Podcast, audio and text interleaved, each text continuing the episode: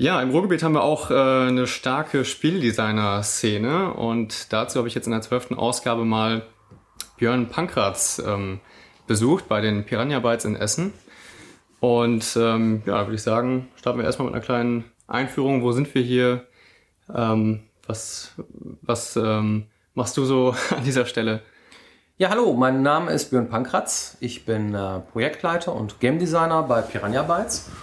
Und äh, wir machen äh, hier im Ruhrgebiet in Essen äh, Computerspiele für ähm, den PC und für die Konsolen Xbox 360 und PS3.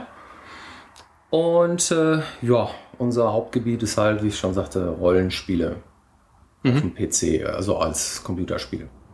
Wann habt ihr damit gestartet und wann, wann bist du dazu gekommen?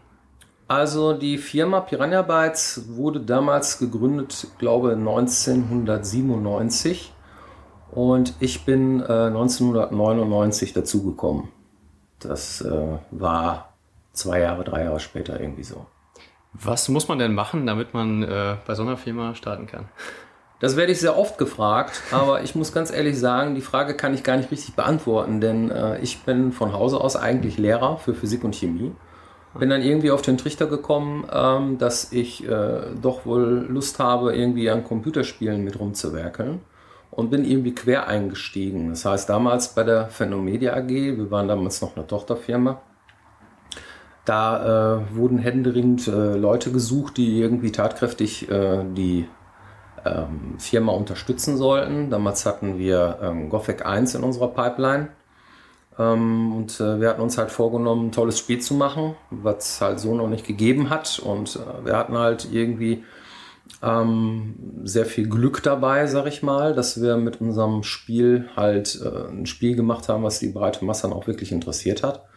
Und ja, wir hatten von damals, wir hatten damals von nichts eine Ahnung irgendwie, haben da rumgeprutscht und äh, da kam irgendwas Brauchbares bei rum. Ich würde jetzt heute, ähm, sag ich mal, jemanden, der gerne in die Games-Branche kommen möchte, nicht unbedingt empfehlen, so anzufangen, weil da ist man immer mit einem Bein so ein bisschen beim Arbeitsamt und es ist halt irgendwie so ähm, schwierig, sag ich mal, da Fuß zu fassen. Es gibt Möglichkeiten über diverse äh, Schulen, also ähm, über irgendwelche Akademien, die äh, mittlerweile auch solche Kurse und auch Ausbildungen anbieten, wie den Game Designer oder halt Grafiker, ähm, Programmierer und so weiter. Und es hat sich auch alles ein bisschen mehr etabliert mittlerweile. Kann man ja auch ähm, Abschlüsse machen in diversen Kategorien und so. Und ähm, also wenn ich jetzt jemanden empfehlen müsste, äh, ähm, wie man in diese Branche reinkommt oder wie man das macht, dann würde ich sagen, erstmal Learning by Doing, einfach mal machen und äh, gucken, ob das überhaupt was für einen ist. Mal so ein kleineres Spielchen produzieren, es anderen Leuten zeigen, gefällt dir das und so weiter und so weiter.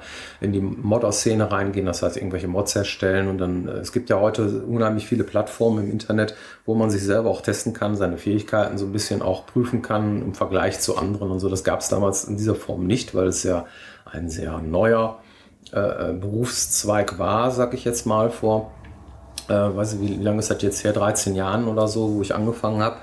Ähm, mittlerweile sollte man da auf jeden Fall schon konkreter ähm, sein äh, Aufgabenfeld finden können und sich informieren können im Internet. Ähm, wie viele Leute arbeiten denn hier und wie ist die Arbeit aufgeteilt? Ja, also unsere Firma ist eine recht kleine Firma. Ähm, wir arbeiten hier zurzeit mit 30 Leuten an äh, unserem aktuellen Titel. Die arbeiten alle hier vor Ort oder? Ja, die arbeiten alle hier vor Ort, aber äh, um so ein äh, größeres Produkt, wie wir halt immer machen, äh, stemmen zu können, gerade in der heutigen Zeit. Die Ansprüche sind ja auch immer weiter gestiegen. Alles muss sehr cineastisch sein, alles muss knallen, alles muss super crisp sein und HD und so weiter. Ähm, muss man schon so ein paar Sachen irgendwie auslagern. Das heißt also auch ähm, äh, viele von uns müssen Outsourcing-Management betreiben. Das heißt also viele Assets, die wir hier produzieren, von, angefangen vom Monster über Tisch, Stuhl, ähm, Schränke und so weiter, äh, die werden äh, extern produziert. Die äh, sind halt so Outsourcing-Firmen, die sich äh, ähm, darauf spezialisiert haben, ähm, Aufträge anzunehmen und äh, zu sagen, okay, wie willst du den Schrank haben, wie soll er aussehen? Wir malen den das Ding, wir zeichnen den in allen Perspektiven auf und ähm, die produzieren das dann für uns. Wir müssen uns das dann halt reviewen und äh, geht das mal hin und her, bis wir es dann schlussendlich ins Spiel einbauen können. Wie ist die Firma aufgebaut? Wir haben einen Stab von Programmierern hier, also etwa acht bis neun Leute, die an unserer hauseigenen Engine rumwerkeln. Das heißt also alle Neuerungen, die jetzt so technischer Natur irgendwie da draußen ähm, verlangt werden von uns, ob es jetzt irgendwelche grafische Sachen sind, ob es irgendwelche äh, konsolenspezifische Dinge sind, die werden hier in-house gefertigt und äh, halt von unserem Programmiererstab äh, verrichtet. Dann, und da kommt man mit zehn Programmierern aus? Naja, wir kommen mit zehn Programmierern aus, weil also wir halt... Effizienz ist alles, oder? Das ist, äh, es, sind, es ist sehr wenig, äh, das ist richtig. Ähm, und auch, ähm, sag ich mal, Teile der Portierung ähm, oder überhaupt Portierung äh, äh, haben wir meistens ausgelagert, weil wir halt äh, ähm, da ähm, noch nicht so versiert waren, das selbst in-house zu produzieren. Das heißt, wir hatten halt so eine externe Firma, die das dann für uns gemacht hat. Dann ist die Programmierpower, sag ich mal, entsprechend größer. Aber das große Ganze wird hier im Hause zusammengedengelt von diesen besagten neun Leuten. Dann gibt es eine sehr große ähm, Abteilung, äh, die, die, die, also im Grunde genommen der Rest bis auf den Managementbereich, der äh, gerade mal drei Leute sind oder zwei. Ähm, das sind die Content-Leute. Das sind die Leute, die ähm, äh, den Level bauen, die Welt bauen. Das sind die, die die Figuren bauen, ähm, die die Story implementieren, die die äh, Quests und die ganzen äh, Rollenspiel-Spielelemente, das Game Design und so weiter. Das ist so der Rest. Und das, das wird auch nicht weiter unterteilt, sondern jeder kümmert sich um alles? Nö, nö, nö, das ist schon weiter unterteilt. Nur, ähm, äh, also es, es gibt eine kleinere äh, Game Design Abteilung, das sind dann so vier Leute, die äh, geht dann, schwimmt über, äh, äh, fließend über in die, äh, in die ähm, Story-Abteilung irgendwie. Das heißt, die Männchen in die Welt setzen, den Dialoge geben, die kämpfen lassen, den Klamotten anziehen, Gesichter verteilen und solche Dinge und auch Pflanzen setzen, Gegenstände in der Welt verteilen und so weiter. Das ist so der Story-Bereich. Dann gibt es halt den Bereich äh, ähm, ähm, der Figurenerstellung. Das sind nochmal so rund immer vier Leute, die halt die, äh, ähm, diese ganzen Designs entwickeln und äh, zeichnen und diese Seitenansichten, die ich gerade schon gesagt habe, dieses Outsourcing gehen halt managen. Äh, die 2D-Grafiken wie Menüs und so, da hat diese, jedes äh, Item, was man so, oder jeden Gegenstand, den man aufnimmt in der Welt, hat ja so eine kleine Repräsentation, eine 2D-Repräsentation im, im Inventar des äh, Spielers zum Beispiel die müssen gepinselt werden, äh, dann die Hintergrundgrafiken für die Menüs und äh, das hat, das ist halt diese, diese ähm, Darstellung der Lebensenergie und der Quickslots, die man dann unten hat, irgendwie, ähm, die muss dann äh, gemalt werden, gefotoshoppt werden, wie auch immer. Ähm, dann gibt es dann den Bereich äh, Cutscenes, ähm, den man halt äh, besetzt hat mit äh, einer Person hier im Haus. Ähm, da arbeiten auch mehrere Leute dran, das Ding zu blocken und so weiter, aber die eigentliche Fertigung des Ganzen ähm, ist, ist eine, eine, äh, eine Person. Und dann ähm, gibt es dann noch den Bereich der Animation. Das sind, das sind sehr äh, ähm, viele Sachen, auch die ins Outsourcing gehen. Das heißt also, wir haben jetzt so ein Monster hier, das muss dann irgendwie ähm, sich bewegen irgendwie durch die Welt. Nehmen wir mal irgendwie einen Hund. Wir wollen den Hund implementieren der muss sich dann auch wie ein Hund bewegen. Da muss man halt entsprechende Experten haben, die dann wissen, wie sich ein Hund bewegt, wenn er sich im Kreis dreht, wenn er rückwärts läuft, wenn er seitwärts läuft, wenn er dich angreift, wenn er zubeißt und so weiter.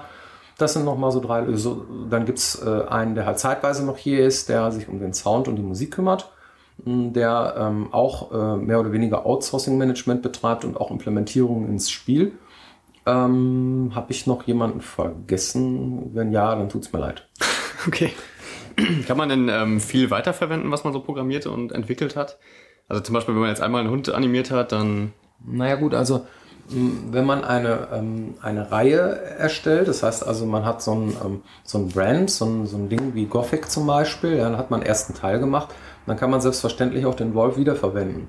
Wenn man aber jetzt eine neue Marke äh, etabliert, das heißt also ein komplett anderes Spiel macht, dann muss man tatsächlich ähm, die Assets komplett austauschen. Das heißt, man muss wirklich von Grund auf anfangen, wie ist die Ausrichtung des Spiels. Bei dem Spiel Risen 2 zum Beispiel haben wir Piraten-Setting gewählt. Mhm. Mm, da muss man natürlich, was ist piratisch? Äh, Schiffe sind piratisch, ne? dann äh, Hakenhahn und so weiter. Ja, ich meine, ja. die ganzen Dinge, die müssen dann komplett neu äh, implementiert werden. Mhm. Und klar, was man halt noch wiederverwenden kann, ähm, wird man dann auch wiederverwenden wollen. Aber ich sag mal so, die ähm, Technik und die Ansprüche, die steigen.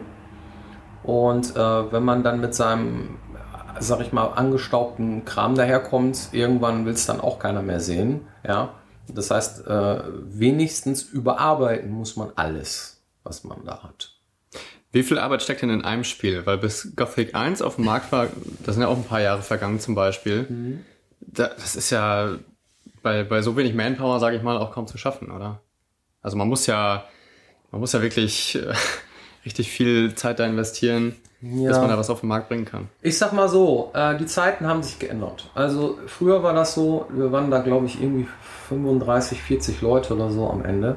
Äh, und da hatten wir auch noch eine Orientierungsphase. Da wussten wir nicht, ähm, wie viel Management und wie, äh, also wie viel Indianer und wie viel Soldaten und wie, wie, wie viel braucht man überhaupt für sowas. Hm. Ähm, da hatten wir keine Erfahrung. Da wurden sehr viele Leute auch eingestellt und, und die haben sich dann halt entsprechend dann auch mit der Sache beschäftigt. Ähm, nur ich sag mal so, um das irgendwie klar zu machen, dass es damals vielleicht ein bisschen einfacher war, ähm, mal so, eine, so, eine, so, eine, ähm, so ein Vergleich. Damals äh, musste man ein Drahtgestell, also so ein, so ein, ähm, ein, ein, ein, eine, eine ähm, wie nennt man das, äh, ähm, ja, so ein Gittergestell von, einem, äh, von einer Figur herstellen. Da musste dann eine Tapete drauf und dann war das Ding fertig.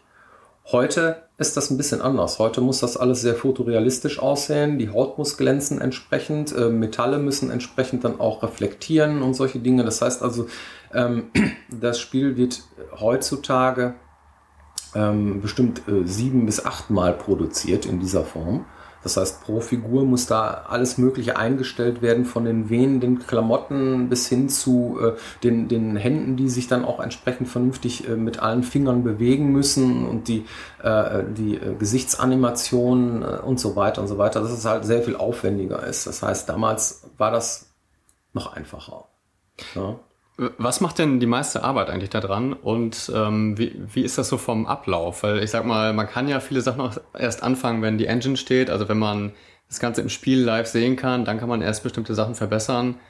Oder wie muss ich mir das vorstellen? Ja, das ist also ein, ein äh, Produkt, also ein, so ein Computerspiel. Ähm, äh, Produktion äh, verläuft in mehreren Phasen. Erstmal hat man die Vision, man muss erstmal eine Marktanalyse machen und schauen, was wird denn jetzt so in zwei bis drei Jahren überhaupt gekauft? Von wem? Auf welcher Plattform? Und äh, wer sind deine Kunden? Wen interessiert das da, was du da zusammendengelst überhaupt? Das ist das Erste. Dann musst du halt so ein bisschen die Vision formulieren, wo willst du hin, was möchtest du für ein Spiel machen, worauf hast du auch Lust irgendwie, wie kannst du auch die Leute hier von deinem Ding begeistern, was, was äh, man da machen möchte. Und dann gibt es halt die Designphase. Dann setzt man sich hin und überlegt sich, ähm, wie äh, so ein Ding strukturiert sein soll, was die Spielelemente sein sollen, wo der Spieler hingehen soll, wie er startet, wie es endet. Äh, endet es überhaupt oder hat man ein offenes Ende? Ähm, äh, womit beschäftigt man sich zu 90 Prozent in dem Spiel? Und da muss man halt seinen Hauptfokus drauf legen. In unserem Falle ist es halt so, dass ähm, wir ähm, hauptsächlich äh, durch die Gegend rennen, Sachen sammeln und irgendwelche äh, Monster verhauen. Ja, äh, und äh, auch gelegentlich mal mit irgendwelchen NPCs sich unterhält. Das ist so der Hauptkram, der in so einem Rollenspiel passiert. Und äh, ja, da muss man halt gucken, wie, wie ist das aufgestellt, wie, wie entwickelt sich der Charakter und so weiter. Das ist die, die erste Phase, diese Designphase. Das beinhaltet dann natürlich auch, wie sehen die aus, äh, wie, ähm, wie sieht das Kampfsystem aus, äh, wie soll die Welt aussehen, wie viele Teile gibt es da und so, also wie viel wie viele Inseln zum Beispiel bei einem Piratenspiel werden wir machen und ähm, wie wird die Geschichte darauf dann ablaufen, von vorne bis hinten. Wie linear ist das Ganze, wie offen wird die Welt sein und so weiter. Dann kommt dann die Pre-Production-Phase, wo man dann äh, die ersten Sachen anfängt äh, zu produzieren und schon mal so ein bisschen so ein Prototypen von diversen Dingen produziert, vom Kampfsystem und auch von, der ersten Insel oder so, wie man sich vorstellt, die erste Hütte draufstellen, den ersten NPC, wie fühlt sich das an, wenn ich mit einem kleinen Boot hier ankommt und so weiter. Macht das Spaß dann auch irgendwie dann ins Hinterland zu gehen oder nicht und so weiter und ähm, dann hat man schon so ein bisschen so einen Eindruck, wie das dann im Spiel läuft. Währenddessen wird äh, die Technik dann auch immer versucht, auf den neuesten Stand zu bringen. Das, äh, ne, als Beispiel ja, gut, gibt es eh äh, viele Beispiele, aber es gibt halt äh, viele Grafikkarten, die neue Features anbieten, keine Ahnung, reflektierendes Wasser oder was auch immer, Kram halt. Ne? Ähm, und äh, das muss man dann auch mit berücksichtigen und dann hat man schon mal so ein erstes Gefühl dafür nach der Pre-Production, ob das überhaupt was wird, was man da macht. Und bis dahin ist noch nie sicher, ob man auch wirklich das Ende erreicht. So, ne? Das heißt also, das zeigt man dann auch hier rum und äh, zeigt es auch dem äh, Auftraggeber, dem Publisher in dem Falle, ob man da auch auf dem richtigen Weg ist. Und äh, wenn das alles irgendwie okay ist, ähm, das nennt sich dann Proof of Concept, dann geht man in die Produktion. Dann kommt der Löwenanteil der ganzen äh, Geschichte. Dann äh, verfolgt man den Weg, den man halt beschlossen hat und auch getestet hat, schon ein Stück weit, wie man es halt testen konnte und produziert das Ding runter. Wie viel Zeit ist denn vergangen, bis man diesen Proof of Concept hat? Mindestens ein halbes Jahr. Und ist das so eine kreative Phase, wo man ständig mit allen Mitarbeitern dran arbeitet? Oder ja. sind bestimmte Sachen einfach von oben vorgegeben, vom ja, Publisher klar. oder vom also Chef? Irgendeiner muss, muss ja äh, äh, sagen, okay, äh, das Monster ist jetzt grün und nicht braun. Hm. Ähm, also äh, es gibt gewisse Kompetenzen, die halt äh, gewissen Leuten äh, hier gehören, sag ich mal. Und ähm, das kann auch wandern. Ne? Also mich persönlich als Projektleiter und Game Designer äh, interessiert, äh, ob wir einen, ähm, einen Gnom im Spiel haben und wie der so drauf ist und äh, was seine Welt ist und so weiter. Aber ob der jetzt wirklich grün sein muss, das ist mir dann nicht mehr so wichtig. Ja. ja und wie der jetzt genau aussieht, dass er niedlich sein soll, dass er und, und so weiter. Ne? Also solche Dinge. Und äh, das äh, ist dann schon ähm, in einer gewissen Hierarchie, die sehr, sehr flach ist eigentlich bei uns, äh, äh dann festgelegt, sag ich mal, wer welche Sachen bestimmen darf und wie das abzulaufen hat. Und die Produktion, die sich dann anschließt, die dauert dann nochmal Jahre auf jeden Fall. Ja, ne? ja, die dauert so, und also für ein Produkt unserer Größenordnung etwa anderthalb Jahre, bis man dann in die Endphase kommt. Dann kann die Endphase, die ist meistens, äh, die, der Teufel liegt im Detail. Hat man alles geschafft, was man sich vorgenommen hat? Müssen Sachen weggeschmissen werden, die vielleicht zu äh, ambitioniert gewesen sind? Oder sind Sachen einfach schlecht geworden und man schmeißt sie deswegen weg, weil wir sie nicht mehr fertig bekommen? Oder, oder, oder. Oder man äh, sagt einfach so, da haben wir uns noch äh, Zeit freigeschaufelt für eine ganz bestimmte Sache, die wir eigentlich nicht auf dem Schirm hatten, aber die sich jetzt im Endeffekt rauskristallisiert hat, dass es sich für eine gute äh, Sache wäre. Dann ähm, macht man das halt fertig, das Ding. Man macht es durchspielbar, dann macht man die Sprache rein ähm, und guckt sich das dann an und dann macht man das Tuning, dann kommt die Bugfixing-Phase von etwa drei Monaten, ähm, wo man halt äh, nicht mehr äh, ans Spiel dran geht an sich, sondern nur noch die Ecken wegmacht und das Ding polisht. Ähm, dann kommt die Masterphase, wo halt die auch diese Phasen, die gehen ja äh, fließend ineinander über. Manchmal kann man in einigen Bereichen schon mit dem Bugfixing anfangen, während man bei einer anderen Sache halt immer noch irgendwie in der Designphase drin steckt. Das kann ein schwimmender, äh, ich sage mal schwimmender, fließender ja. Übergang sein. Ähm, und äh, die Geschichte ist dann irgendwann zu Ende, da muss man das Ding halt veröffentlichen. Ähm, dann hat man halt auch nochmal eine Phase. Jetzt äh, beispielsweise haben wir ähm, auf dem PC äh, äh, Steam ja, die diese Spiele vertreiben. Dann gibt es auch noch den, äh, den Retail-Part, wo die Sachen halt ins Presswerk gehen und auf einer DVD ähm, äh, oder auf, auf einer CD gepresst werden und so weiter. Und solche, um solche Dinge muss man sich kümmern. Dann muss das Ding auch lokalisiert werden in die englische, spanische, italienische und so weiter Sprache, damit äh, das da auch äh, die anderen Länder auch verstehen, was man da sagen will. Aber das wird alles outgesourced, oder? Naja, also es kann ja hier keiner Spanisch oder Französisch. Ja, aber man, ich weiß nicht, man kann es ja betreuen oder zumindest die, die deutsche Synchronisation hier machen. Ja, die, die, ja, die deutsche Synchronisation ist ja im Grunde genommen äh, äh, ähm, das, was wir hier machen. Wir machen ein deutsches Spiel und aus dem Deutschen wird es ins Englische. Ja, ich meine zum Beispiel das Einsprechen, die, die ganzen die, Die machen wir auch, ja, das ist richtig. Das heißt, wir haben ähm, ähm, ja, also direkt hier nicht, sondern in einem Tonstudio machen wir das. Ja, das heißt Aber also, das sind noch eingekaufte äh, Sprecher, oder? Oder sind das hier Mitarbeiter, die dann sagen, wir kaufen jetzt noch mal, Sprecher, jetzt noch mal, wir, wir, äh, mieten sie für ein paar Stunden. Ja, ja, das meine ich. Ja, ja nee, es, stimmt, richtig. Das ist korrekt. Ja. Hat man denn zu denen auch so einen Kontakt, dass man sagt, Leute, jetzt konzentriert euch mal die Stelle da, die ist mir besonders wichtig. Den Dialog, da habe ich zwei Stunden dran geschrieben. Ja, also ähm, es, es passiert alles im, im Dialog. Ähm, ne, man möchte gerne dass äh, das Produkt möglichst gut ist und so. Und dann möchte man äh, halt äh, irgendwie einen äh, ängstlichen Typen auch besonders ängstlich, dass er dann spricht und so, ah, mach keinen Mist, äh, sonst fliegt uns alles um die Ohren. So, ne? Und dann muss man halt schon den Sprecher so äh, entsprechend dann auch casten. Das heißt also entsprechend aussuchen, dass er das kann. Also da seid ihr bei noch? Ja, das Casten, das machen wir, klar. Ach so. Ne? Das heißt, wir suchen uns die Sprecher aus, wer welche Stimme haben soll.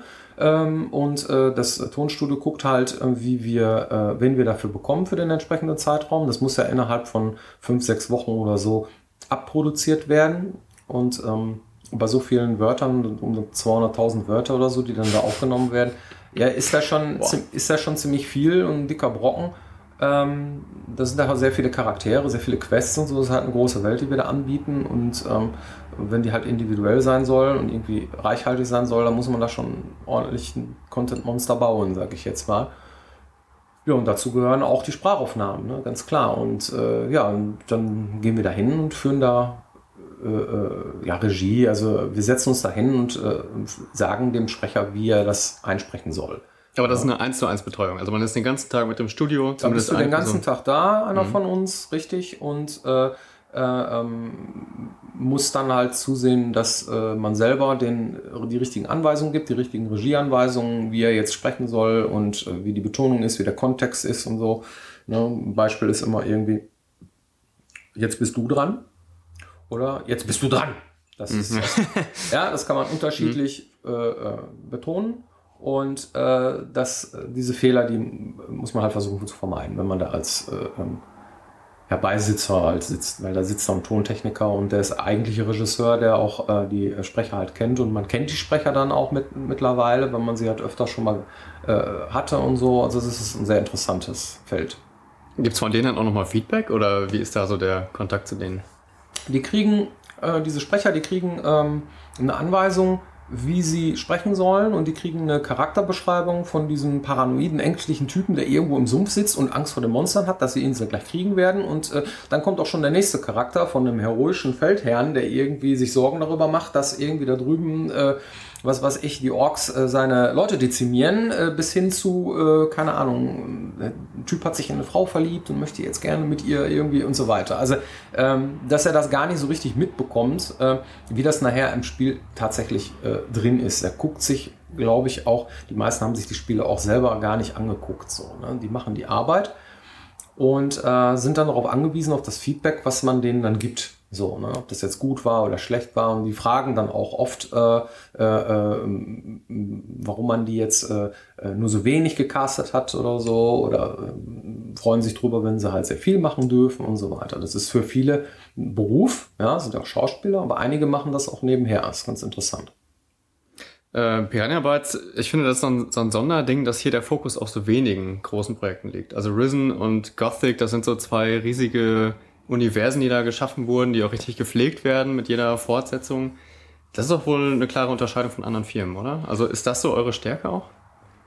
Ähm, wir haben auf jeden Fall immer äh, ein großes Projekt und äh, das unterscheidet uns auf jeden Fall von sehr vielen anderen Firmen. Ähm, wir haben, sag ich mal, den Luxus, ähm, dass wir das so machen können. Ähm, wie ich schon sagte, wir haben halt Glück gehabt, dass äh, die Art von Spiel, wie wir sie gemacht haben, irgendwo gut angekommen ist bei den Kunden.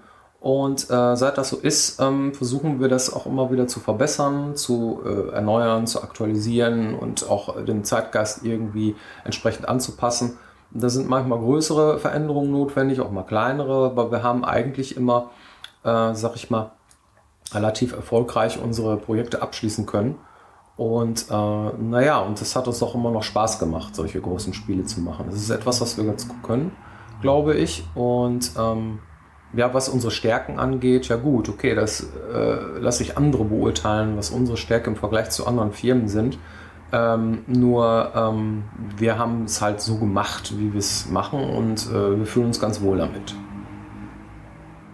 Ähm, es gibt ja jetzt noch zwei andere Seiten, sage ich mal, die so mit am wichtigsten sind für so einen Spieleentwickler, nämlich einmal der Publisher und die Fans natürlich, also die, die das Produkt kaufen.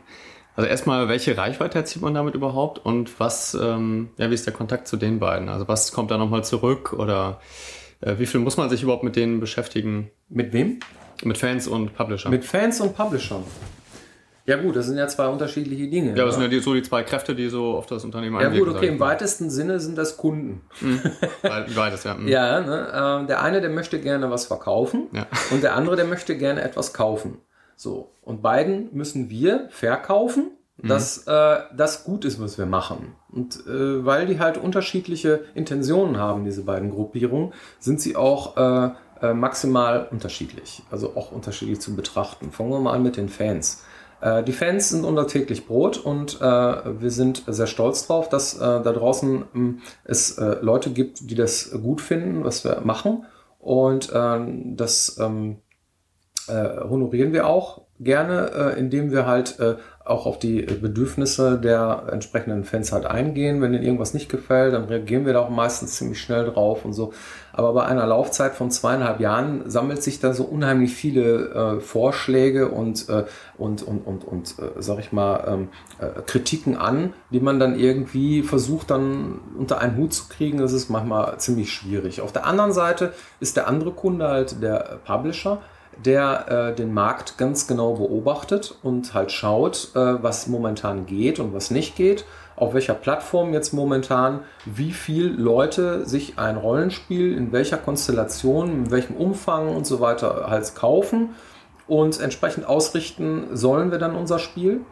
Und äh, um eine Balance zu finden zwischen den einen und den anderen, äh, da sind wir halt irgendwie irgendwo zwischen den Stühlen und müssen halt versuchen, ähm, beide zufriedenzustellen. Aber auf der anderen Seite sind wir selbst auch nicht ganz äh, äh, uns selbst auch äh, sehr nahe. Das heißt also, äh, das Spiel, was wir da produzieren, muss uns selber Spaß machen. Wenn es aufhört, uns Spaß zu machen, dann merken wir, wir machen irgendwas verkehrt. Ja, aber wir gehen davon aus, wenn es uns Spaß macht und wir sind ja nicht nur eine Person, sondern Ja. wir sind ja auch mehrere, dann werden wir auch schon jemanden finden da draußen, dem das auch gefällt. Wie, oft, äh, wie oft wurden denn die äh, Titel so verkauft? Ungefähr. Gibt es irgendwie belastbare Zahlen oder kann man das gar nicht sagen?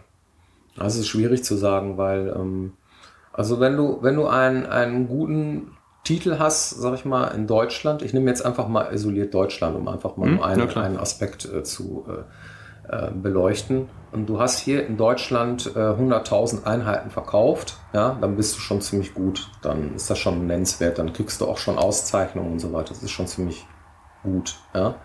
Äh, Im Vergleich dazu ähm, ist zum Beispiel ein Titel wie ähm, Bioshock Infinite ja, äh, in den ersten, keine Ahnung, paar Wochen fast 5 Millionen Mal verkauft worden. So, ne? Und Okay. äh, das ist dann auch weltweit und so weiter. Ne? Äh, ähm, gut, wenn man äh, halt eine entsprechende Anzahl schafft, als kleine Studio wie wir, ähm, dann ist man, sag ich mal, dabei. Aber man ist halt nur ein- eine Nische, man ist halt nur ein kleiner Anbieter, sag ich mal, im Vergleich zu den großen amerikanischen Dingern, die da kursieren. Man muss auch so sehen, dass ähm, die äh, Produktionsbudgets, also ähm, bei uns äh, sind sie in, im einstelligen Millionenbereich und bei denen halt äh, kosten also so eine Produktion, ich meine Red Dead Redemption oder so, habe ich mal gelesen, irgendwie 80 Millionen buttern die da rein, nur in die Entwicklung oder so. Das merkt man dann auch, dass die da auf wirklich sehr viele Details Acht geben und so weiter. Und so, da bewegt man sich einfach in ganz anderen äh, Dimensionen. Da sind auch die entsprechend die Firmen viel größer. Da sitzen nicht irgendwie 30 Leute in irgendeiner Doppelhaushälfte wie hier in Essen, wie wir, Piranha Bytes, sondern dann ist das schon ein riesiger ähm, Konzern, ein riesiger Apparat mit hunderten von Leuten, die da rumspringen und äh, Experten, die halt ständig immer darauf achten, dass alles funktioniert. Ja, bei denen ist das so, äh, ja zwar ä- auch ähnlich zu uns, aber da hängt halt mehr, mehr Leute und mehr Geld dran. Ja, wenn die äh, halt irgendwie ihr Ding in den Sand setzen, da sitzen natürlich schon sehr viele Leute dran, die dann entsprechend baden gehen und dann entsprechend wird da auch dann gearbeitet. Das ist schon ein Unterschied. Aber die Gothic-Titel zum Beispiel haben sich doch mindestens 200.000 Mal jeweils verkauft, oder? Also das war doch schon ein Ja, das- Riesenerfolg. wir- Gerade für die Zeiten, wo das so Wir, veröffentlicht waren, wir waren wurde. auf jeden Fall deutlich drüber, ja, das stimmt. Ähm, wie ist das dann? Hat man da überhaupt ein finanzielles Risiko? Also im Prinzip ist das doch über den Publisher auch abgedeckt, oder? Also der sagt, produziert das, das und das Budget habt ihr über die Laufzeit. Im Prinzip ist das richtig. Ähm, das finanzielle Risiko übernimmt der Publisher. Entsprechend ist er auch äh, der äh, Kunde und darf dann auch entsprechend bestellen, was er haben möchte.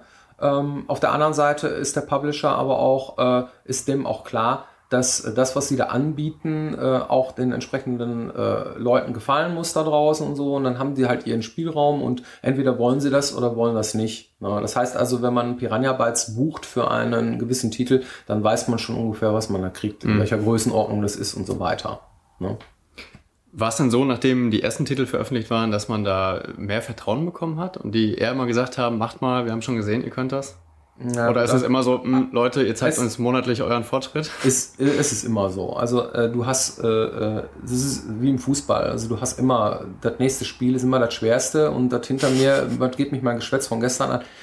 Also du bist immer unter der Lupe des, des Publishers, immer unter der Lupe der Fans. Du, du hast ständig äh, Herausforderungen, denen du äh, gewachsen sein musst. Das heißt, so seine Ruhe hast du nie, dass du dich da hinsetzt und sagst, so, ihr wisst ja, was ihr von uns erwartet, so, äh, das kriegt ihr jetzt und fertig. Nee, nee, so funktioniert das ja nicht. Man muss ja interessant bleiben. Ja, man muss, äh, also wir müssen halt zu, zusehen, dass wir eine gewisse Innovation auch, ähm, sag ich mal, ähm, bringen, äh, um äh, aber auch nicht unsere Stärken, die wir haben in unseren Spielen, halt zu vernachlässigen. Und das ist auch immer so ein Drahtseilakt von mehreren Dimensionen, die man da halt äh, irgendwie zu bewerkstelligen hat und das ist manchmal nicht so leicht.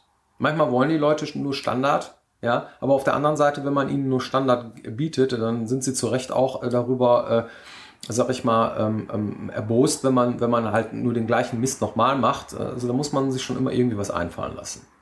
Kaufen denn die Leute überhaupt noch oder merkt man deutlich, dass man jetzt Kopierschutztechnik und so weiter braucht? Also sind die Fans so stark äh, drin, dass die, dass sie auf jeden Fall kaufen oder knicken da die Verkaufszahlen ein? Kann man da sowas irgendwie insgesamt sagen für den Markt oder speziell für eure Titel?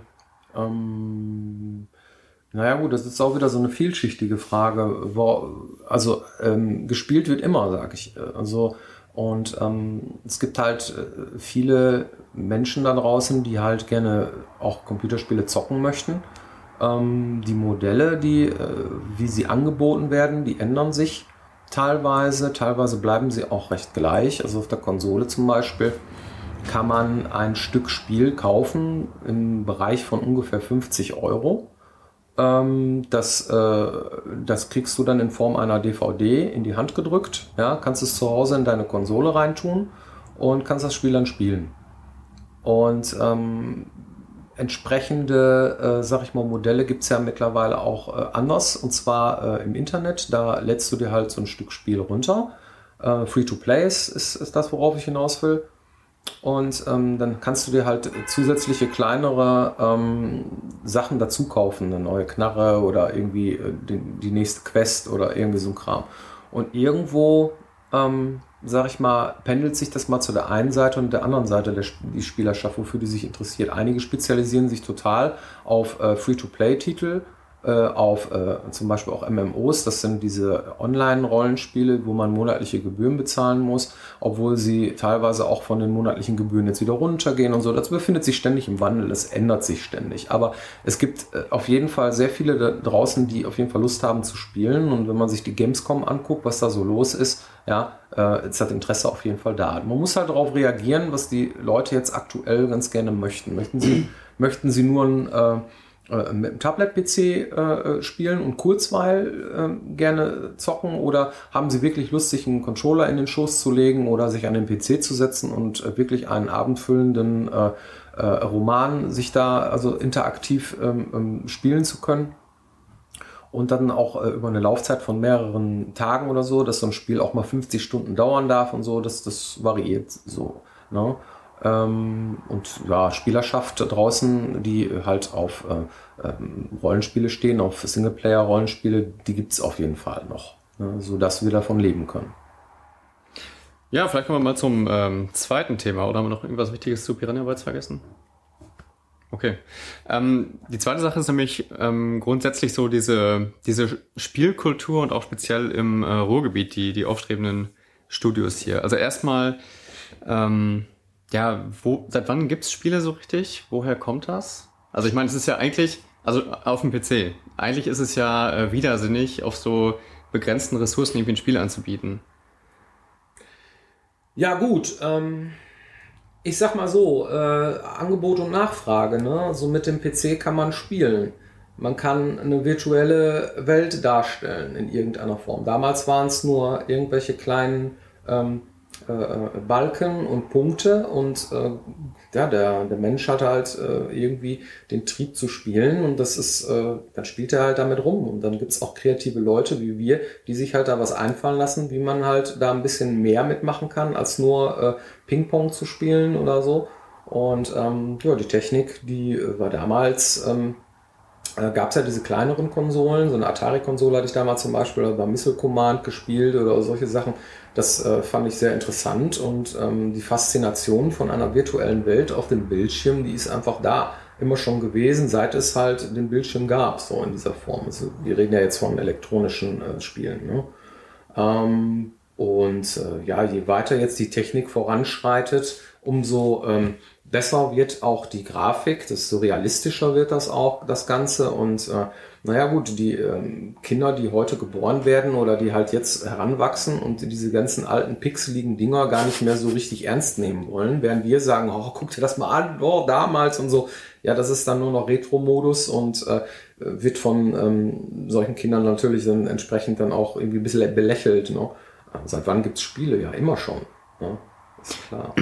Ja, ich wollte eigentlich eher darauf hinaus, wer äh, Spiele so auf den PC gebracht hat. Also war das so eine, so eine Jugendkultur, die dann das Programmieren angefangen hat? Oder? Jugendkultur? Nein, also ich. Das ich waren noch erwachsene Menschen, die einfach gesagt haben, ja. der PC, den kann man funktionieren. Richtig, genau. Also so wie ich das äh, sehe, es gab ja auch oft so Sendungen im, im Fernsehen, ähm, mit, mit etwas älteren Herrschaften, die dann irgendwie gezeigt haben, wie man eine Floppy Disk anschließen kann und so weiter. Und die haben sich natürlich auch für Computerspiele interessiert. Ja. Damals war es so eher so ein bisschen so eher eine Männerdomäne, ja, dieses Rumgewurschtel am Computer. Mittlerweile ähm, hat jeder irgendwie in irgendeiner Form mal ein Computerspiel gespielt und ähm, ist damit in Kontakt getreten und entweder darauf hängen geblieben und äh, spielt es regelmäßig oder äh, sagt sich, ja, das ist irgendwie überhaupt nicht mein Ding. Wie akzeptiert sind denn Computerspiele heute? Also hilft das vielleicht auch so ein bisschen mit der Gamescom, dass man wirklich so eine, so eine Öffentlichkeit hat, dass jetzt auch Erwachsene sich mal trauen zu spielen? Oder ist es immer noch, ja, Mama, Papa, ehrlich gesagt, ich äh, verdiene mein Geld, aber dass es mit Computerspielen ist, sage ich mal lieber nicht. Ja, das ist schwierig zu beantworten, weil ähm, wenn du jetzt äh, sehr, ähm, sag ich mal, alte Menschen nimmst, die ähm, große Tasten brauchen, um ihr Handy zu bedienen, als Beispiel, ja, und äh, du deiner Oma halt erklärt hast, äh, irgendwie wie du jetzt deine, deine, deine Tochter anrufen kannst, indem du jetzt diese Taste und diese Taste drückst, aber wenn das leuchtet und dies und das, das ist schon zu kompliziert und das möchten die auch gar nicht mehr lernen. Es gibt, glaube ich, so eine Obergrenze, wo, wo halt die Statistik äh, äh sagt, irgendwie, die kriegst du auch nicht mehr zum Spielen. Aber ähm, die meisten, sage ich jetzt mal, die mit Computer halt groß geworden sind und die gezockt haben, die sind auch irgendwie dabei geblieben. Und äh, also ich zum Beispiel, ich bin mittlerweile 43, ich freue mich über so Sachen wie ähm, äh, virtuelle Realität mit so, äh, mit, so einer, mit so einer Brille, die man aufsetzt und dann kann man in der Gegend rumlaufen. Das ist dann ziemlich realistisch alles und so. Man setzt sich das auf, man setzt sich Kopfhörer auf und ist dann einfach mal woanders. Das hat man sich damals irgendwie mal so ausgedacht. Heute ist das Realität. Ich finde das sehr faszinierend. Die interessante Frage ist, wie zugänglich ist das? Es ist immer eine Frage der Verfügbarkeit, wie, wie sehr sich so etwas verbreitet. Wenn dein Fernseher irgendwann All-in-One, ja, ein Gerät ist, ja, was halt standardmäßig auch noch eine Spielkonsole eingebaut hat, dann glaube ich, ist es so, äh, ich drücke mal auf den linken Button, mal gucken, was das ist. Dann kriegt man auch mehr Leute dazu, dann auch zu mhm. zocken. Auch Leute, die normalerweise sich da nicht für interessieren. Solange halt eine Spielekonsole äh, irgendetwas ist, äh, was äh, ähm, von den älteren Herrschaften als ja, das ist das Ding von meinem Sohn abgetan wird und äh, das Kind äh, oder der Sohn entsprechend dann kein Interesse daran hat, wirklich die Eltern dahin zu führen, ähm, dann wird das auch so bleiben, denke ich mal. Aber diese Generation, die wird aussterben. Ja, wir werden alle irgendwie mit irgendwelchen Medien äh, konfrontiert und auch im Berufswesen und so ist das ja gar nicht mehr möglich, um am PC oder an irgendeiner Art von elektronischer Datenverarbeitung vorbeizukommen. Und entsprechend auch kommt man da automatisch an Spielen vorbei. Und äh, es gibt, glaube ich, kaum jemanden, der mit irgendwelchen Medien zu tun hat, der nicht spielt in irgendeiner Form. Was ist denn so euer ähm, ältester bekannter Spieler? Also an, an Kunden. Ihr habt ja relativ guten Kontakt zur Community. Ja, wir hatten mal einen 60-jährigen äh, Menschen, den Eckhart, der hat irgendwo in Spanien gesessen ja, und hat da seinen Lebensabend äh, verbracht und hat uns regelmäßig angerufen, wo an welcher Stelle er im Spiel jetzt nicht weiterkommt. Das war sehr interessant. Der war auch sehr nett und aber auch sehr fordernd, wenn irgendetwas nicht funktioniert hat. Dann hat er uns gleich immer äh, irgendwie einen äh, Fehler äh, diagnostiziert, der aber eigentlich nur darin äh, äh, lag meistens ja, du hast das, den Gegenstand in die Truhe gelegt, den der NPC von dir haben will. Geh doch mal hin und gib ihm das und dann funktioniert wieder alles so. Mhm. Das war sehr, sehr witzig. Er hat, glaube ich, irgendwie fast zwei Jahre gebraucht, um das Spiel durchzuspielen und hat uns immer in regelmäßigen Abständen angerufen. Das, aber er hat es geschafft, irgendwann war er durch. Ja, ah, cool. Ja. Das war cool. Was ist sonst so eure Zielgruppe, so vom Alter? So bis 30 oder was ist so eine magische Grenze? Es gibt keine magische Grenze, weil wir ein Spiel sein möchten, die äh, das äh, ähm, äh, einsteigerfreundlich sein soll. Das heißt also, dass äh, jeder das spielen können soll. Es, es gibt halt Spiele, wo äh, äh so MMOs zum Beispiel, die haben äh, irgendwie 25.000 Buttons, wo man draufdrücken kann. Die braucht man noch alle, wenn man so ein Spiel spielen will. Aber als Newbie, als jemand, der halt neu spielt, äh, ähm, ist man da überfordert. Ich selber habe meine Mutter dazu bekommen, Spiel, Computerspiele zu spielen, indem ich sie an Tomb Raider gesetzt habe. Mhm. Ja, und das ist natürlich erstmal eine Kunst, überhaupt jemanden dazu zu bringen, indem man ein paar Tasten drückt, ja. Eine Tussi, die mit wehenden Haaren und mit wackelnden Hintern vor einem herläuft, mit den Waffen nach oben gestreckt und ständig gegen die Wände läuft. Uff, uff, das, mhm. macht, das macht so ein Mensch dann irgendwie eine halbe Stunde lang und rennt immer wieder vor die Wand, weil er es einfach nicht hinkriegt, diese Feinmotorik. Mhm. Äh, aber wenn, wenn äh, als meine Mutter sich dann darüber, sag ich mal, jetzt über diese, diese Hürde gesprungen ist und irgendwann dann doch geschafft hat, mit der Figur zu laufen, hat sie dann tatsächlich solche Spiele gespielt. Und äh, ja, die hat auch alle unsere Spiele gespielt und zockt auch selber jetzt auch etwas komplexere Sachen. Aber es ist ein Prozess. Der, derjenige, der sich dann davor setzt, muss das auch wirklich wollen. Äh, umgekehrt nach unten hin hat man immer das Problem mit der USK, die irgendwie da so Altersfreigaben ähm, ja, irgendwie schafft. Ja. Habt ihr mit denen irgendwie Kontakt oder, oder Probleme? Also wird das immer strenger oder was hat man da für ein, es ist Gefühl? ein Ja, also es ist ein Thema natürlich. Ne? Also wir müssen äh, am Anfang eines Projektes natürlich auch irgendwann festlegen, für welche Altersgruppe ist das Ding geeignet. Ja? Will man sehr viel Gewalt darstellen, will man irgendwas Sexuelles darstellen, äh, will man irgendwie äh, Drogenkonsum darstellen. Ähm, es ist schwierig, dieses Thema, weil ähm, auf der einen Seite ist es so, wenn ich eine Knarre nehme und irgendjemand den Kopf wegschieße, ist es ein Shooter ja, nehme ich ein Schwert in die Hand, ja, und habe irgendwie so ein kleines Püppchen vor mir und zerklopp ihm irgendwie die Rübe, dann ist das im Grunde genommen von der Handlung her ähnlich. Aber das eine ist irgendwie gewaltverherrlichend, das andere ist irgendwie niedlich. Mhm. Und entsprechend ist da, gibt es auch wieder so einen fließenden Übergang so und äh, in, in, welchem Bereich bewegt man sich jetzt? Es gibt ganz bestimmte äh, digitale Dinge, wenn man irgendwelche Schimpfwörter benutzt, ja, irgendwelchen Bad Content, wie man den nennt, halt böse Inhalte, äh, dann wird man gleich in, äh, in eine bestimmte Kategorie, 18 Jahre, äh, äh, ab, ab, ab 18 oder so eingestuft. Die gilt es dann zu vermeiden, wenn man zum Beispiel ein Spiel ab 16 sein will. Ja? Ähm, ich glaube, wir sind immer mit, äh, ähm, mit, mit, mit dem Button ähm, ab 12 Jahre in Deutschland rausgekommen und international ab 16 oder so. Ja? Und entsprechend ähm, muss man halt darauf reagieren. Man kann schon mal so ein paar Fäkaliensprache oder so benutzen. Ne? Du Drecksack oder so tut jetzt keinem weh.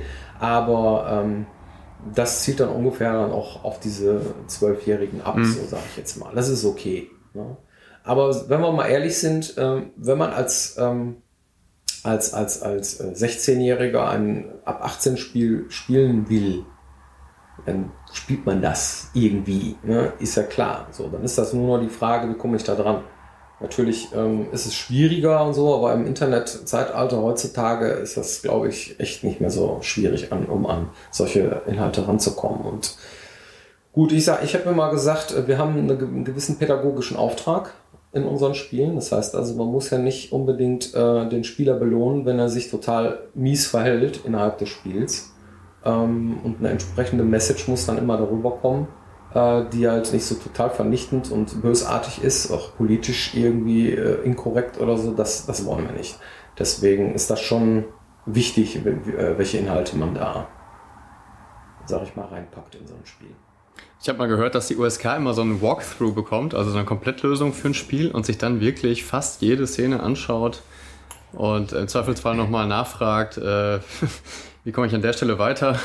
Ist das richtig? Darüber hinaus bekommen Sie äh, auch einen, äh, eine, eine Anleitung, wie sie an diesen bösen Content rankommen. Das heißt also, man muss selber ähm, Dinge benennen, die man selber für, sag ich mal, fragwürdig hält oder entsprechend, mhm. wie derbe darf das Spiel denn sein?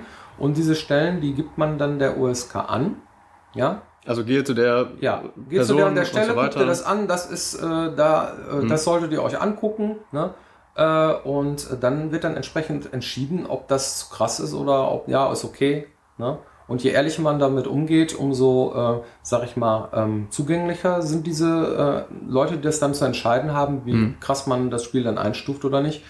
Ähm, aber ich meine, ist eigentlich klar, dass so ein Rollenspiel wie wir machen halt nicht, äh, ähm, sag ich mal, jetzt so jugendgefährdend ist. Ja. Aber okay, einen Sechsjährigen braucht man den jetzt nicht irgendwelche Monster schnetzen lassen, die irgendwie blutig auseinanderfliegen. also ich meine, irgendwo ist klar, ne? so ein bisschen gesunder Menschenverstand gehört dazu. Aber das ist sonst auch per Internet und Telefon, aber nicht, dass die mal hier vorbeikommen oder dass ihr zu denen müsst. Mm, nein, das machen wir alles über. Also Internetzeitalter äh, werden viele Sachen über FTP-Server oder ja. irgendwelche ähm, anderen Skype oder Teamspeak oder sonstige Dinge äh, erledigt oder Telefon halt.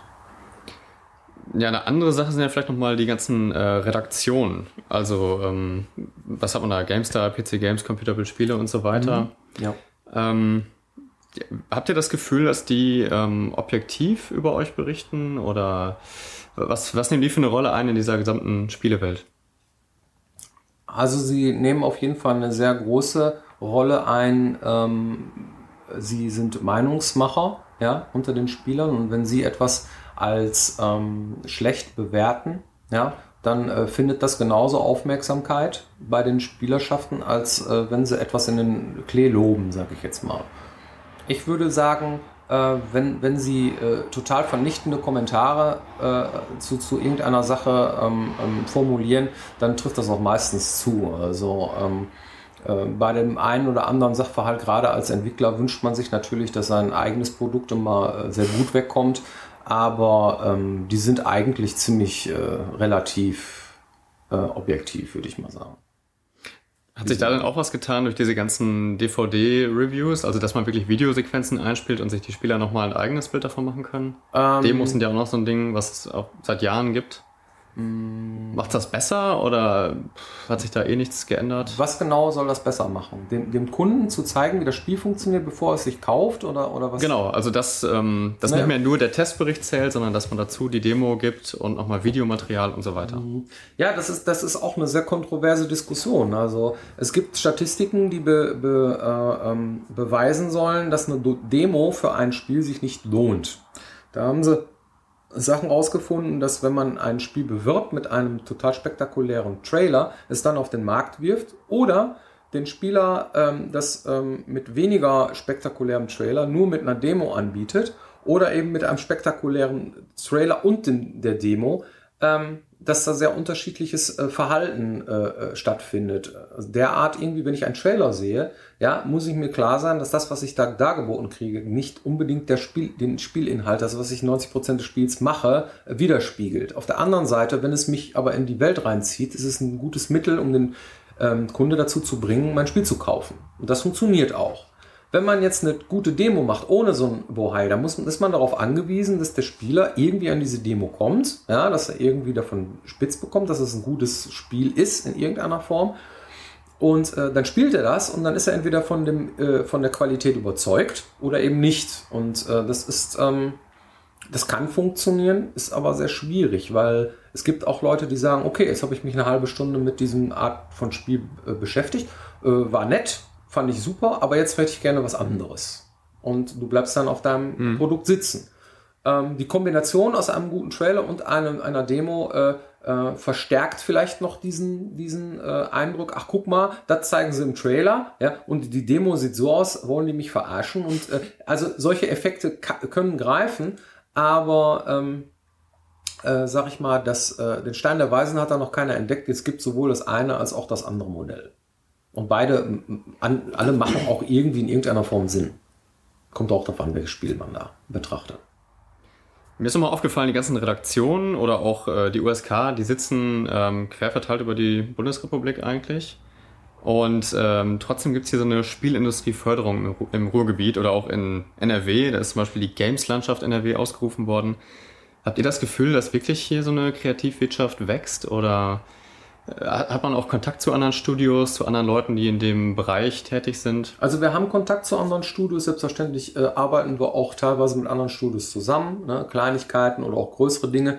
Aber äh, sag ich mal, von solchen Förderungen haben wir jetzt speziell, weil wir sind so ein kleines privates Unternehmen, äh, wenig äh, mit zu tun gehabt. Da sind andere Firmen, äh, sag ich mal, geeigneter als wir, äh, denen man diese Frage stellen sollte. Mhm. Also wir haben immer versucht, aus eigener Kraft irgendwie ähm, uns über Wasser zu halten und mit unserem Kram die, die Leute zu erreichen. Passiert denn trotzdem hier irgendwie was in NRW? Also zum Beispiel der Deutsche Entwicklerpreis wurde hier äh, verliehen, auch an euch äh, in 2012. Ähm, das hat in Düsseldorf stattgefunden. Also habt ihr das Gefühl, dass generell irgendwie in, in bestimmten Regionen mehr los ist, dass man da leichter ähm, Kontakte knüpfen kann? Na gut, also ich bin ja mittlerweile schon ein paar Jahre in der Branche und ich äh, gehe auch viel, viel, zu solchen äh, Veranstaltungen und ähm, was ich so merke ist, ähm, dass auf jeden Fall sehr viel in, äh, in Berlin sich tut und äh, man auch äh, sehr häufig davon hört, dass da sehr viele äh, ähm, Leute in der Games-Ecke irgendwie ausgebildet werden und ähm, ähm, das äh, kriegt man schon mit, dass äh, viele kleine Firmen, so wie wir äh, eine sind, ähm, dass die mehr oder weniger ähm, kaputt gehen. Dass es, wenn ähm, halt ähm, kleinere, neuere Sachen gibt, gerade so im Indie-Spielbereich, dass sich halt ein paar Leute zusammentun, ein paar jüngere und äh, halt Spiele produzieren. Ähm, wie erfolgreich die dann immer jeweils sind, das verfolgen wir nicht, in welcher Region die sich jetzt befinden. Aber ich habe schon den Eindruck, dass, äh, ähm, dass Berlin da ganz weit vorne ist. Ja. Thema von der Podiumsdiskussion beim Deutschen Entwicklerpreis war Herausforderungen für die Games- und Medienbranche in 2013. Mhm. Ähm, vielleicht so als, als Schlussworte oder als, als Ausblick auch, was äh, kommt denn in den nächsten Jahren? Womit äh, beschäftigt man sich? Also jetzt nicht einzelne Titel und so weiter, sondern was macht sie besonders schwierig? Also ich bin der Meinung, dass, ähm, dass es irgendwann so einen Fernsehkonsolenapparat geben wird, der alles bedient und natürlich auch von äh, der Marke Sony oder Microsoft oder Toshiba oder was auch immer. Ja. Aber, ähm, und dass halt die äh, Spielerschaft immer weniger sich äh, Spiele im Laden kauft, dass man irgendwann halt nur noch irgendwelche Codes oder irgendwelche Internet-Sachen äh, da finden wird, so wie im Cola-Deckel oder so, ja ähm, dass man mit dem Handy direkt schon irgendwie irgendwelche Sachen einscannen kann, dass man mit dem Handy Sachen kaufen kann und so. Ich glaube, dahin geht der Trend und ähm, dass halt äh, sehr viel digitale ähm, äh, sag ich mal, ähm, ähm, Spiele und, und Inhalte halt äh, ähm, sehr viel äh, leichter verfügbar sein werden für die Wohnzimmer äh, dieser Welt. So. Und da muss man halt gucken, worauf sich die Leute committen. Möchten sie vom äh, Bildschirm rumhampeln? Ja, wie äh, bei der Kinect oder bei den anderen, äh, bei der Wii und so weiter. Das heißt also, wie möchte der Spieler das bedienen, das entsprechende Spiel? Ähm, möchte er tatsächlich jetzt auch eine 3D-Repräsentation deines Spiels haben, indem man sich eine Shutterbrille aufsetzt? Oder vielleicht geht das auch schon so mittlerweile, dass man 3D-Effekte irgendwie ohne irgendwelche Brillen darstellen kann und so weiter. Und äh, die Technik, sag ich mal, diktiert diese ganzen Dinge. Und äh, das Internet, das hat irgendwann mal einer gestartet, das kriegen wir nicht mehr weg. Da können wir uns bemühen, wie wir wollen. Ja. Und äh, ja, die Verfügbarkeit äh, deiner, deiner Inhalte ähm, werden halt äh, entsprechend ähm, ähm, ähm, wichtig sein, dass man sich selber irgendwo äh, eine Plattform schafft, wo man als äh, ähm, Entwickler sich präsentieren kann. Ähm, das heißt also, wenn du irgendwo, ich sag mal, auf der Steam-Konsole irgendwo da so einen bunten Button kriegst oder so, dann hast du schon eine große Chance, dass du gekauft wirst in irgendeiner Form.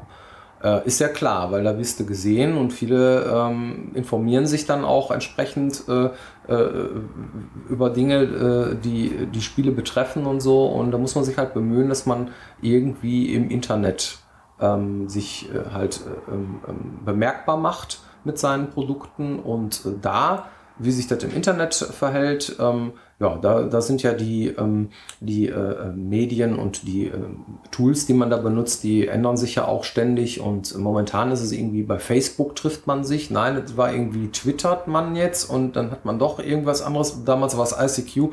Das wird sich auch alles ändern. Aber ich glaube, es steht und fällt tatsächlich mit der Kultur äh, im Internet, ähm, wo sich das hin entwickelt. Und ich kann nur aus meiner Erfahrung sagen, ich habe mit vielen Leuten gesprochen, ähm, es weiß keiner so recht. Das ist alles Kaffeesatzleserei. Ja. Das heißt, selbst das, was ich sage, ist durchaus möglich, dass das irgendwann der, den, weiß ich nicht, den Chip im Kopf gibt und man klingt sich nur noch ein und das war's. Wer weiß das schon? Gut, ähm, gibt es dann irgendwie noch so ein paar, ja, weiß nicht, Leckerbissen oder, oder Sachen, die, die man auf jeden Fall noch von Piranha Bytes wissen sollte oder ja, irgendwelche Anekdoten, die man erzählen könnte aus dem Programmiererleben? Ach, so, so aus, aus dem Stehgreif äh, fällt mir dazu nichts ein, ehrlich gesagt. Ne, also ich habe eigentlich schon ziemlich viel Auf jeden Fall. Dönkes erzählt. Okay, dann soll es das für heute gewesen sein. Auf jeden Fall ein super Interview wieder. Vielen Dank, Björn Pankratz. Alles klar. Und danke fürs Zuhören. Bis dann. Ciao.